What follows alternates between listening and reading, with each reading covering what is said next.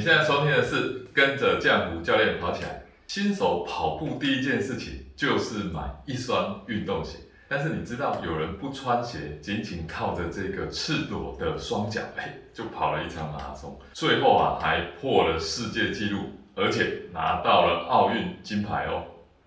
健康刻不容缓，疗愈身心，正念生活，用跑步改变人生。Hello，你好，我是酱骨教练。赤脚跑马拉松，哎，也就是不穿鞋跑马拉松了，哎，它是一种啊。挑战性极大的一种做法，而且啊，它需要非常良好的这个跑步技术啊和你的这个身体状态。教练啊，最早啊是在接触《跑步该怎么跑》这本书啊，才打破啊跑步一定要穿鞋的这个迷思，接着才让我认识到这位传奇跑者阿贝贝比基拉。阿贝贝比基拉是一位啊著名的伊索比亚跑步的这个运动员。他曾经在一九六零年跟一九六四年连续两年啊，也就是第十七届还有第十八届的这个奥运会的马拉松赛上，获得了这个两枚奥运金牌。这个连续两枚奥运金牌这件事情有多难呢？到现今为止啊，全世界只有三个人办到过。一九三二年啊。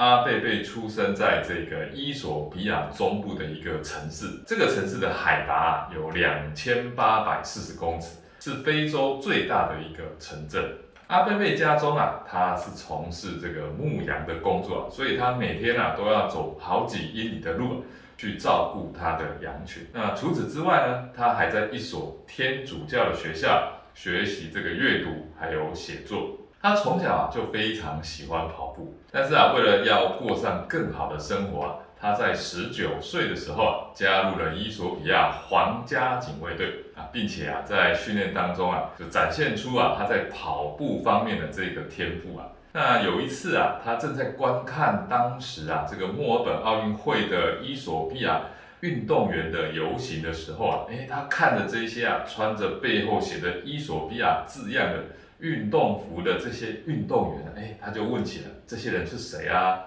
当啊，他得知啊，他们是代表伊索比亚参加奥运会的运动员的时候啊，他就下定决心，他要成为他们当中的一员。那么，在一九五九年的时候啊，他就代表伊索比亚参加了东非运动会，哎，并且啊，在这个运动会当中啊，也拿下两枚金牌。那当然，阿贝贝就获得了这个。罗马奥运会的参赛资格。一九六零年罗马奥运会，哎，这是奥运会啊首次在夜间举行马拉松比赛。默默无名的这个阿贝贝啊，他赢得了这项马拉松比赛的这个冠军，而且啊是以一种非常特异的方式啊获得了冠军。这也同时代表着这个非洲国家的黑人运动员首次获得奥运金牌。那么开赛前呢？大概只有阿贝贝跟他的教练相信他在这场比赛啊会有所表现，会成功。就连当时啊他们的皇帝啊海尔塞拉西一世，哎，在奥运会会前的这个观众席上啊也讽刺的问说啊，这个这么瘦的人怎么可能赢得了这么长的比赛呢？这场马拉松的夺冠热门啊是来自这个苏联的代表谢尔盖波波夫啊。没有人关心啊，这位来自伊索比亚的跑者，特别啊，是因为啊，他一开始就看起来非常的奇怪，因为他是站在起跑区上唯一没有穿鞋的人。你以为是因为他们国家太贫穷才没鞋穿吗？他在前往罗马之前啊，他和他的伙伴阿贝贝瓦吉拉，他们啊各自啊都收到了一套西装和一百五十美元的这个零用钱。当时啊，艾迪达是这一个啊奥运会的鞋类赞助商。当阿贝贝去试鞋的时候啊，这个鞋子啊可以说啊所剩无几啊。最后他挑了一双啊不太合脚的鞋子，这个让他觉得非常不舒服啊。而且啊，在这一个赛前练习的时候还起了水泡。最后啊，在比赛前的几个小时啊，阿贝贝做了一个决定，脱掉它。赤脚跑步，毕竟他这一辈子都赤脚跑步训练。那么在赛前，他的教练啊，尼斯卡尼啊，为他分析啊，他主要的这个竞争对手，并且啊，特别嘱咐他要紧盯一位来自摩洛哥的这个拉迪本阿普杜勒，他本应该啊要穿着这个二十六号的背号啊出现啊，但是啊不知道啊是什么原因啊，这个拉迪啊并没有在比赛前啊哎获得他的这个二十六号的这个马拉松号码布啊，而是穿着啊他平常啊常规被分配到的田径号码布的编号一百八十五号。故事啊来到赛前傍晚啊五点三十分的时候啊，比赛啊是从卡比托利欧广场开始，终点啊是位在罗马竞技场外的这个君士坦丁凯撒门，共有来自三十五国六十九名的选手来参赛。路线啊是点到点的三角形路线，是奥运马拉松赛事首次啊起终点都不在奥林匹克运动场的这个规划。这个沿途的赛道啊，大部分啊都是这个凹凸的石板路面。在比赛当中，阿贝贝啊一直在寻找啊拉迪的二十六号的背号，在这个过程当中啊，超越了大多数的这个参赛者，在大约二十公里处左右啊，阿贝贝啊和这个拉迪啊，他们两个啊就一直啊与其他选手拉开一定的距离。阿贝贝一直期待啊，能够找到啊这个教练所交代的二十六号的跑者，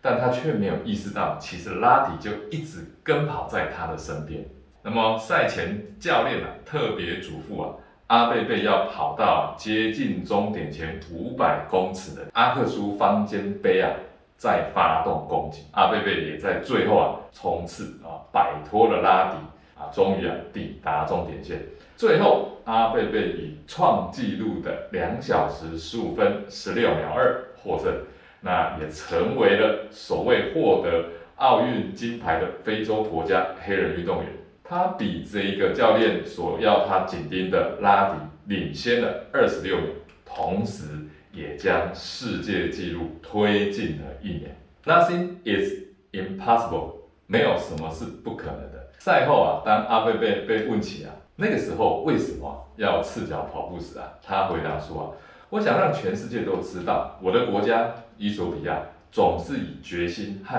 英雄气概赢得胜利。这位打着赤脚打破世界纪录的跑者说：“Nothing is impossible，没有什么是不可能的。”那么有趣的是啊，阿贝贝展开攻击时啊，他所通过的这个阿克苏姆方尖碑啊。这是意大利啊，墨索里尼啊，于一九三七年啊，从伊索比亚抢夺回来的这一个战利品。那么方尖碑最后啊，在二零零八年又重回了伊索比亚。好，时间来到一九六四年，昭和三十九年的第十八届东京奥运会前，这个时候的阿贝贝啊，在罗马取得轰动性的胜利之后啊，他进入了马拉松人生的巅峰状态。这四年间啊，他参加了更多的这个国际比赛，他都一一赢得了胜利。但赛前的六周，阿贝贝发生了让全世界都不看好他在这一届奥运马拉松的表现的一件大事。奥运会前的六周啊，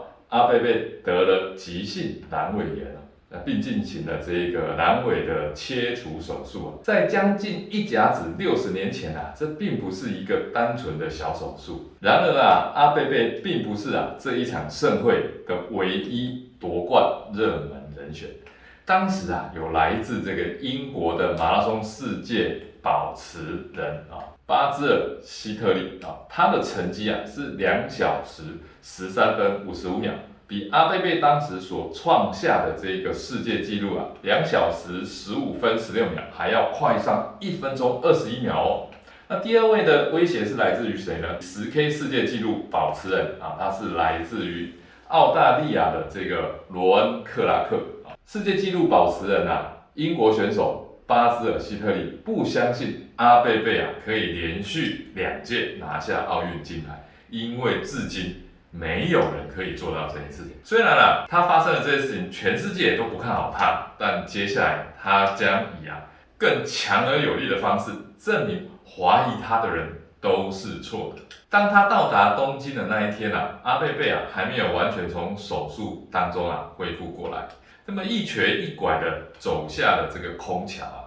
阿贝贝在日本的这段期间啊，受到当时民众的这个热烈欢迎啊跟接待。哎，出人意料之外的，迅速的恢复了过来。一九六四年十月二十一日，阿贝贝出现在日本国立竞技场的起跑线上。这次啊，嘿，他脚上不再是光着脚，而是穿上了跑鞋。下午一点钟的时候，准时鸣枪起跑啊！从当时的记录影片当中啊，你可以看到阿贝贝躲在队伍的最后才出发。刚起跑不久后啊，就有人啊因为推挤啊而摔倒。在绕行田径场啊跑一圈半之后啊，选手们跑上了东京的街道。这时啊，阿贝贝啊，他可是倒数了几位跑出体育场的哦。阿贝贝从十五公里开始啊，就开始加速攻击，并且啊，在中途啊就取得非常明显的领先。最后他进入终点，在日本国立竞技场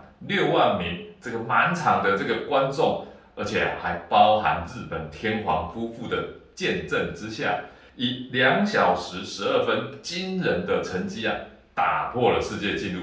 而且啊，也是首次有选手连续连霸奥运马拉松的。同时啊，他也以四分八秒的大幅度领先啊，痛宰获得银牌的英国选手巴兹尔希特里。这场赛事啊，它是有个小插曲。当时啊，第二名进入国立竞技场的是日本的选手冈谷信子，但当时啊，希特利其实是一直紧跟在他的后方，大约十五公尺左右。在终点前的一百二十公尺，突然发动了攻击，超越了冈谷信子。冈谷信子啊，突然被超越啊，无力追赶，最后啊。以三秒之差落居第三名。虽然啊啊为日本拿下了奥运会的第一面田径奖牌啊，也让日本的国旗在国立竞技场的颁奖台上升起来。但啊在大和魂的压力之下的这个冈谷啊，在四年后，一九六八年墨西哥市的奥运前夕，冈谷在宿舍用刀片切断了颈动脉。来了断了他的一生，短短的二十七年的生命。那阿贝贝回到伊索比亚之后啊，他受到了这个英雄般的热烈欢迎，他再次被皇帝提拔，那得到了他自己的哎一辆新座驾，一辆全新的白色 Volkswagen 福斯金龟车。阿贝贝的这个运动啊，几乎啊就像好莱坞剧本一样，啊高潮迭起啊。但是啊，在运动之外，事实证明生活要困难的更多。一九六九年呐，伊索比亚的首都啊，阿迪斯阿贝巴内乱期间啊，阿贝贝驾驶的他的这一个福斯金龟车啊，他为了闪避一群抗议的这个学生啊，啊失控掉入这个沟里面，跌出了车外，他的腿被这个福斯金龟车啊所压住，那么脊椎啊也遭受重创，从此啊。他的人生啊，只能在轮椅上度过余生。